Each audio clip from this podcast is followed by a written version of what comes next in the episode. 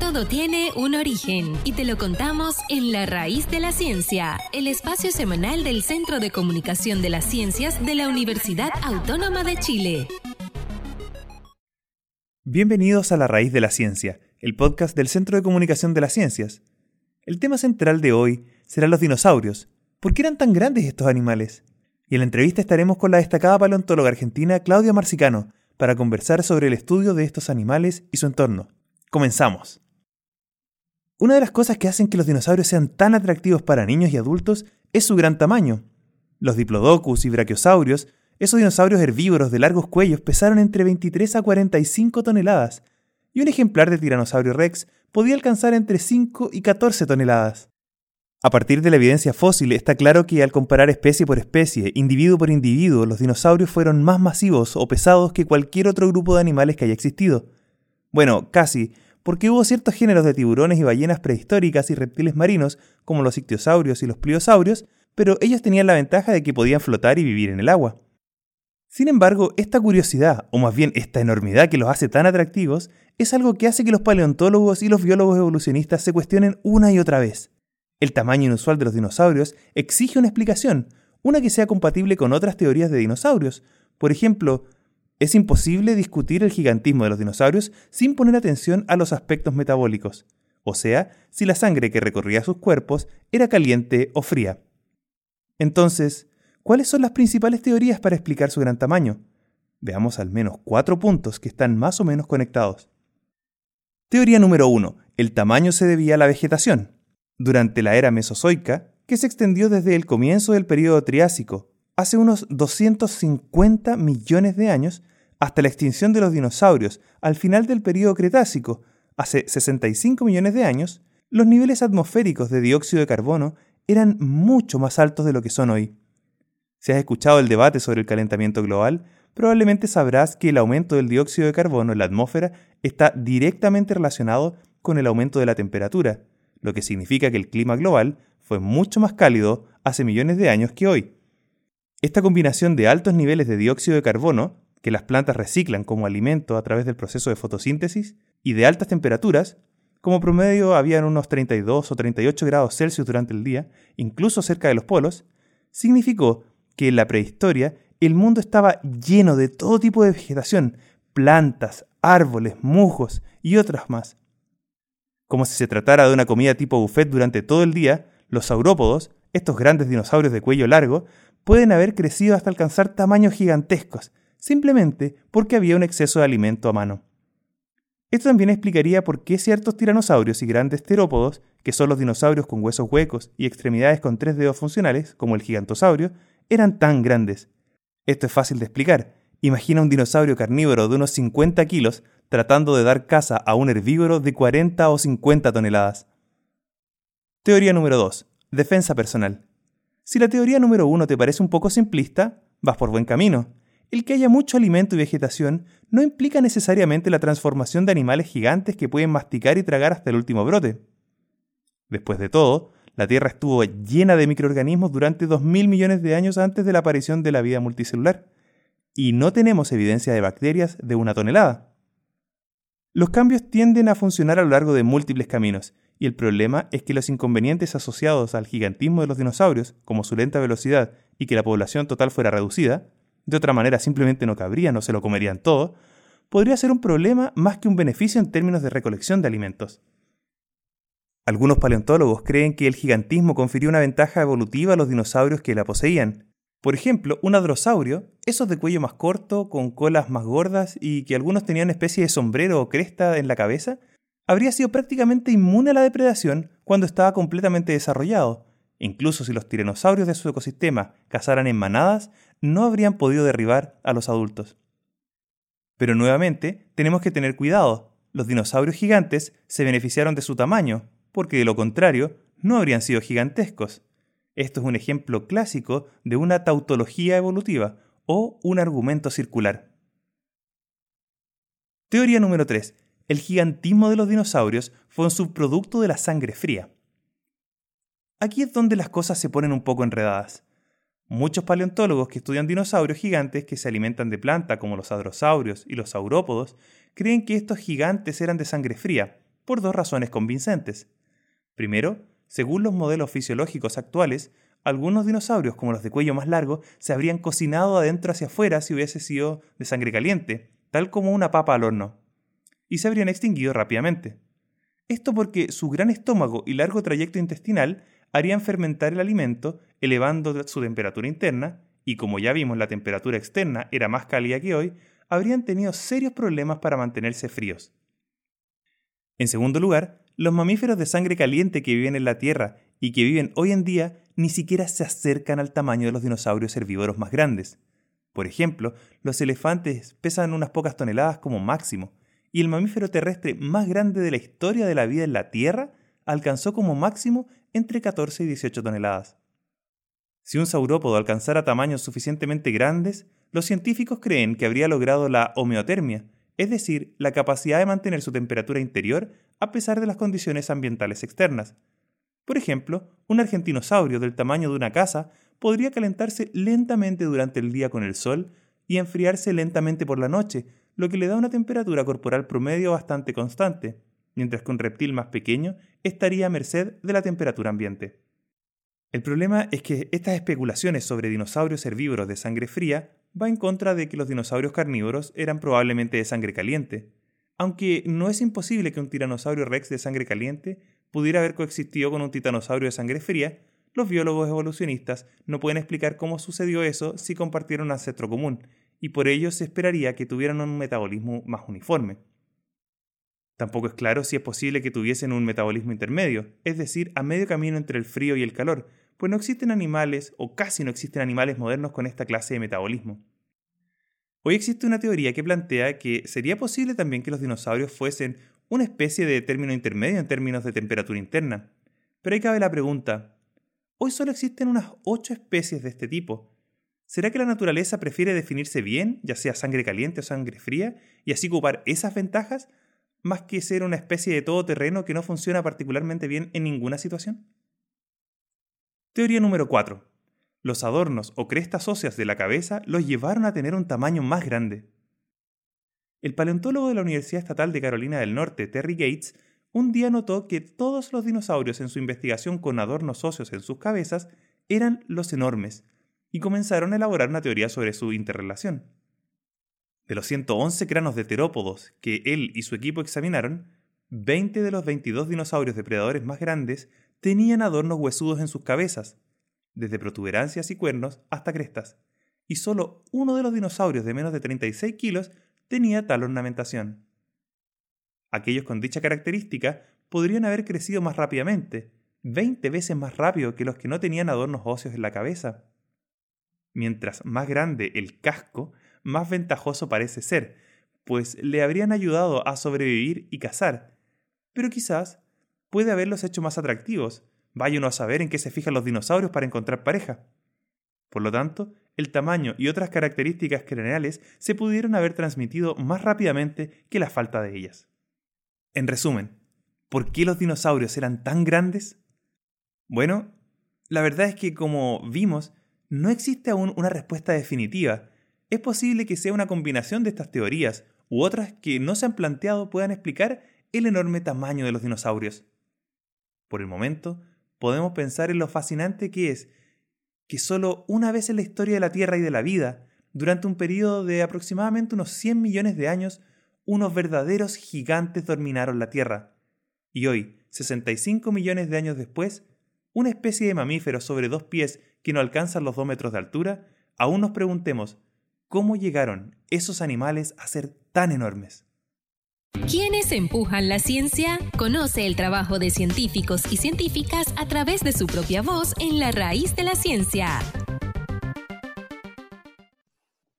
Comenzamos la entrevista de este nuevo podcast con la doctora en Ciencias Biológicas de la Universidad de Buenos Aires, quien es paleontóloga y paleoecóloga, o sea, estudia los animales y ambientes del pasado remoto, como los dinosaurios. Claudia Marcicano, bienvenida a la raíz de la ciencia. Gracias por invitarme. ¿Cómo le explicarías a un niño o una niña en qué consiste tu investigación?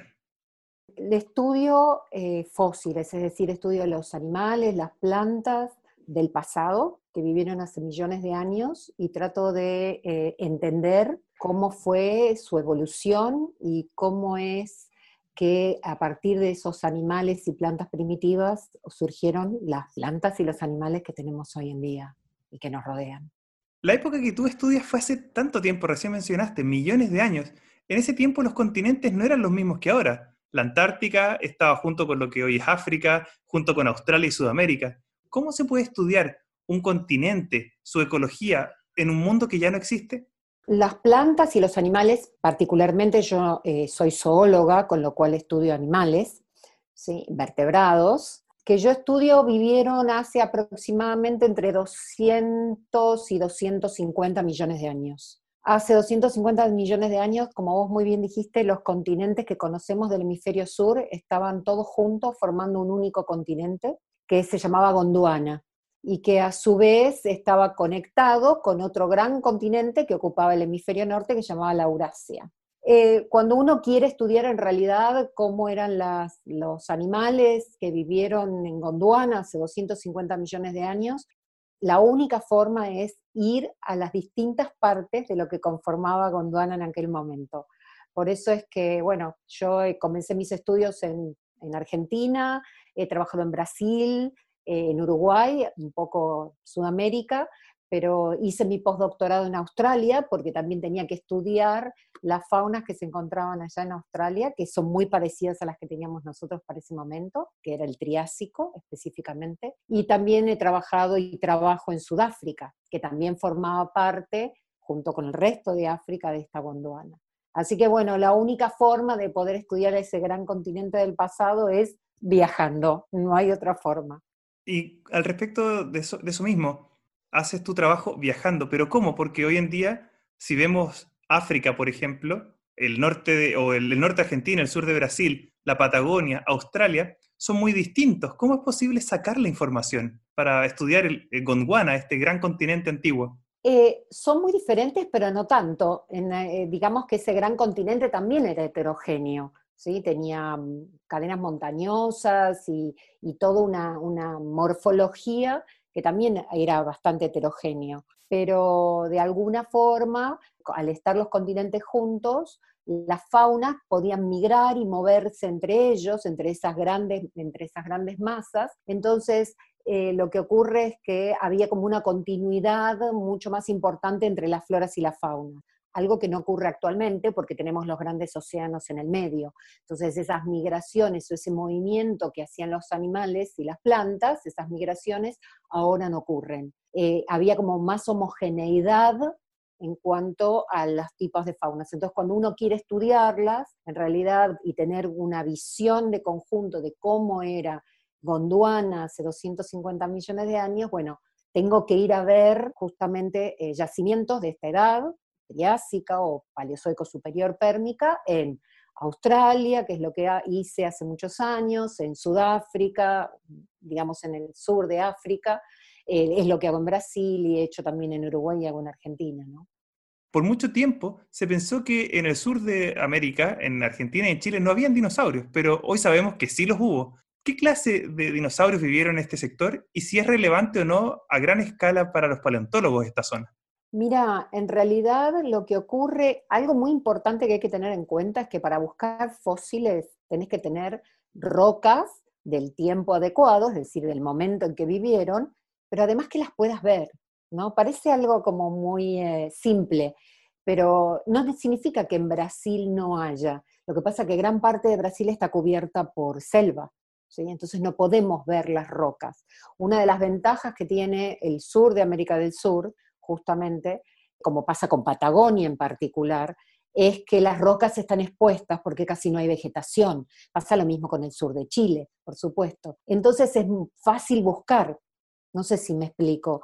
O sea, tenés que poder verlas, ¿sí? Las rocas y tenés que poder investigarlas y tenés que poder tratar de buscar dinosaurios. Lo bueno que tiene Patagonia es que se juntan varias cosas. Por un lado, que haya mucha exposición de rocas de la edad adecuada es decir, de la edad en que vivieron los dinosaurios. sobre todo Jurásico y Cretácico. Y Cretácico en particular es muy interesante porque es, digamos, uno de los momentos de mayor expansión y auge de las faunas de dinosaurios, cuando fueron más diversos y más abundantes. Y eso hace que sea tan importante el sur de América del Sur, en este contexto Argentina y Chile, para la búsqueda de dinosaurios. O sea, el tema de la importancia de las rocas es porque te permite ponerle una fecha a los huesos. La importancia de las rocas además es que estén expuestas. Yo no, no, o sea, uno cuando busca fósiles, ¿sí? Eh, lo que hace es primero va a buscar en un área donde sabe que hay rocas de la edad que uno busca. Por ejemplo, si yo estoy buscando dinosaurios cretácicos, voy a ir a lugares donde hubo antes geólogos que hicieron mapas geológicos y que investigaron y que dijeron, bueno, estas rocas tienen una edad cretácica, entonces voy a ir a buscar ahí. ¿Sí? Si en una de esas estoy buscando, como yo a veces busco, dinosaurios o, faunas triásicas, voy a ir a buscar a lugares donde sé que hay rocas de esa edad, ¿ok? Pero además tienen que estar expuestas, porque los fósiles se buscan en superficie. Lo, que uno hace es va, camina, eh, camina las rocas, busca evidencias, busca restos de huesos, ¿sí? y a, medida que va encontrando restos o pedazos de huesos es que empieza a cavar o a tratar de descubrir a ver si hay algo más abajo. Pero no hay ni una otra forma de hacerlo. Esta es la forma básica en que se trabaja. Entonces, que vos tengas las rocas expuestas y no cubiertas por vegetación es muy importante. Claro, permite hacerlo más fácil, súper claro. Llevando a un tema bien actual, hace muy poco participaste en una investigación donde se descubrió que los primeros huevos de dinosaurio eran suaves y no duros como los que conocemos hoy día. ¿Qué significa realmente este hallazgo? Bueno, como nosotros sabemos, los representantes actuales de los dinosaurios son las aves. Y las aves ponen huevos con una cáscara rígida, ¿sí? esa cáscara de carbonato de calcio, que lo que hace justamente es proteger al embrión que se está desarrollando dentro del huevo. Por supuesto, siempre se supuso porque se conocían huevos de dinosaurios, es decir, con embriones de dinosaurios del Cretácico. Pero siempre había como una especie de, así de sospecha rara de por qué solamente se conocen huevos de dinosaurios o restos de, huevos de dinosaurios del Cretácico, si en realidad tenemos dinosaurios desde el Triásico, Triásico superior. Bueno, siempre hubo así ese desbalance muy importante entre el registro de huesos y de esqueletos atribuidos a dinosaurios y de huevos. Y además es algo importante a tener en cuenta porque en realidad una hembra a lo largo de su vida pone muchos huevos, o sea que en realidad las probabilidades de encontrar huevos tendrían que ser altas. Esto, estos descubrimientos que son de la Patagonia, vienen de Santa Cruz, del Triásico, muestran que en realidad estos huevos que están muy bien preservados, pero que tienen una cáscara muy delicada y se veía que en realidad no estaba hecha por carbonato de calcio, lo que viene a demostrar es que en realidad los primeros huevos de dinosaurios no eran con cáscara de carbonato de calcio, sino que era una cáscara blanda, que era de proteica, como pasa con algunas tortugas actualmente. Es decir, es una cubierta proteica bien gruesa, pero al no tener carbonato de calcio, eso reduce muchísimo sus posibilidades de preservación en el registro. Entonces ahí está la explicación. No teníamos huevos antes, ¿sí? durante todo el Jurásico y durante el Triásico, porque en realidad tenían muy baja posibilidad de quedar preservados en el registro. ¿Por qué? Porque son proteicos, son orgánicos y eso se degradan. Entonces, la gran importancia de haber encontrado estas evidencias de que unas cáscaras proteicas es justamente dar explicación de por qué no se habían encontrado antes los huevos de, de dinosaurios. Exactamente. Quiere decir que, los huevos con cáscara blanda, es decir, con esta cáscara proteica, que algunos grupos, como dije antes, las tortugas lo tienen actualmente, en realidad es la condición primitiva para los dinosaurios. A lo largo de su evolución fueron adquiriendo las cáscaras de carbonato de calcio como conocemos ahora en las aves. ¿Cuándo? Aparentemente durante el Cretácico. Perfecto. O sea, a los futuros científicos, si es que no les dejamos registro, les va a costar encontrar los huevos de tortugas, por ejemplo, de nuestra época. algunos grupos de tortugas, sí. No todas. hay, hay, grupos de tortugas que tienen huevos con cáscara de carbonato, pero, pero hay algunas que no. Hay un montón de, cosas que no vamos a encontrar los, los paleontólogos del futuro. Pensad qué cantidad de diversidad animal hay que no tiene una conchilla o no tiene un esqueleto rígido, que son solo blandos. Ahí la importancia de dejar documentado lo más que podamos. Para terminar esta entrevista, me gustaría que pudieras darle un mensaje al mundo como científica, como inspiradora para mentes jóvenes. ¿Qué les podrías decir?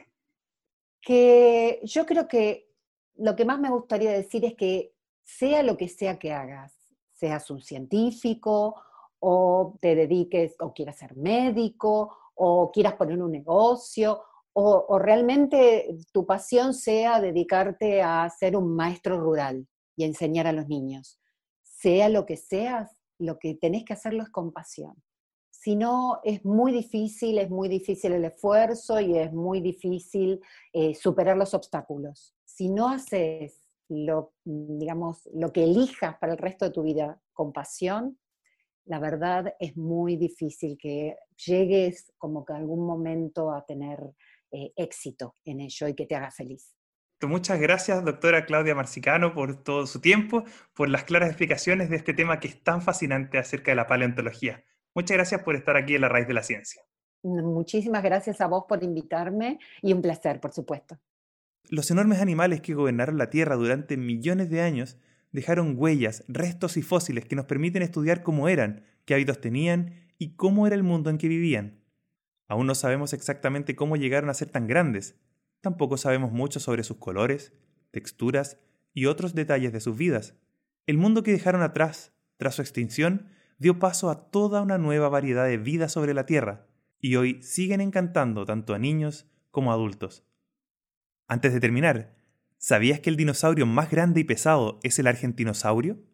Descubierto recién el año 1987 en la provincia de Neuquén, una región al suroeste de Argentina, este ejemplar pudo llegar a medir unos 30 o 40 metros y pesar desde unas 50 y hasta unas 100 toneladas. Esperamos que hayan disfrutado este nuevo episodio de La Raíz de la Ciencia. Soy Juan Carlos Beamín y me despido a nombre del Centro de Comunicación de las Ciencias de la Universidad Autónoma de Chile. Nos despedimos por ahora, pero nos encontramos la próxima semana en un nuevo episodio de La Raíz de la Ciencia. No olvides seguirnos en nuestras redes sociales. Somos Ciencia-Chile en Twitter e Instagram y Centro de Comunicación de las Ciencias en Facebook y YouTube. Déjenos sus preguntas, comentarios y sugerencias.